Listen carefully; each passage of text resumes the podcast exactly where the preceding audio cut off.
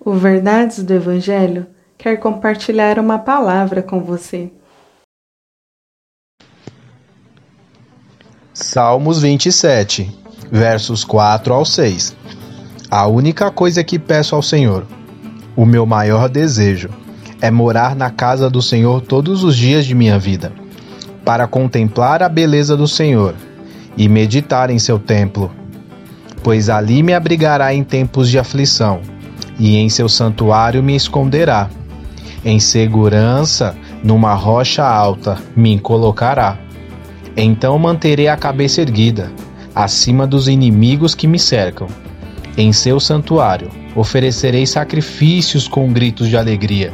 Cantarei e louvarei o Senhor com música. Ontem aprendemos que para se viver uma vida segura e confiante, só é possível se for com Deus.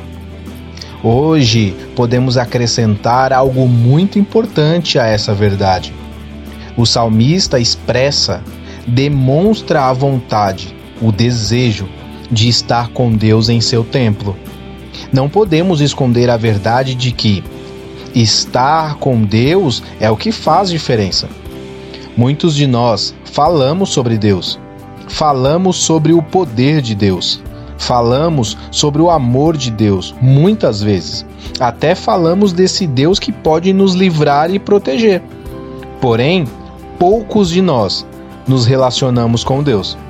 Poucos de nós conversamos com Deus. Muito pouco de nós queremos estar perto desse Deus. Viver uma vida segura e confiante não está relacionada apenas no que falamos sobre Deus, mas no relacionamento que temos com Ele. E para isso, não há outra forma a não ser por meio da oração. Hoje você irá com certeza conversar com várias pessoas, não é?